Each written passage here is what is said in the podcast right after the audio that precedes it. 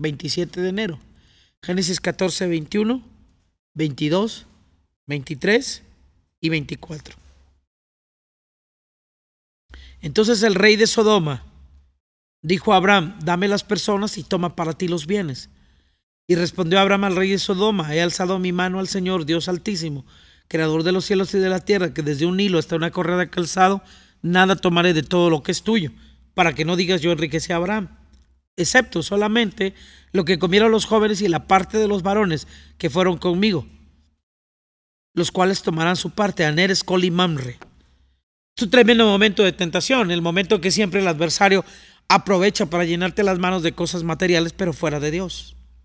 La tentación de tomar bienes y de enriquecerte sin tomar en cuenta a Dios sin tomar en cuenta sus preceptos, sus ordenanzas. Fácilmente. El rey de Sodoma le dice, toma todas las riquezas, llévate todo, enriquecete.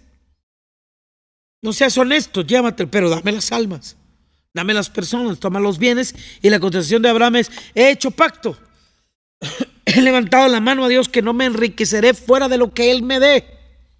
Ni un hilo, ni una correa de calzado, nada tomaré de lo que es tuyo.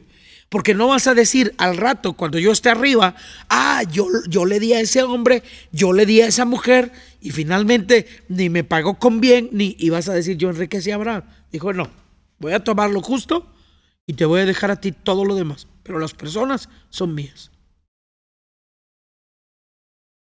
Porque las personas son más importantes que el dinero. Abraham siempre será un símbolo de rectitud, de extensión de fe y de mirar más allá de las circunstancias.